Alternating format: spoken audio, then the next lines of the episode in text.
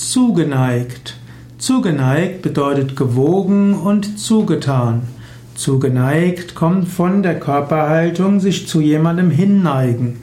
Der Mensch drückt normalerweise Interesse und auch äh, Freundlichkeit dadurch aus, dass er sich zu jemand anders hinneigt.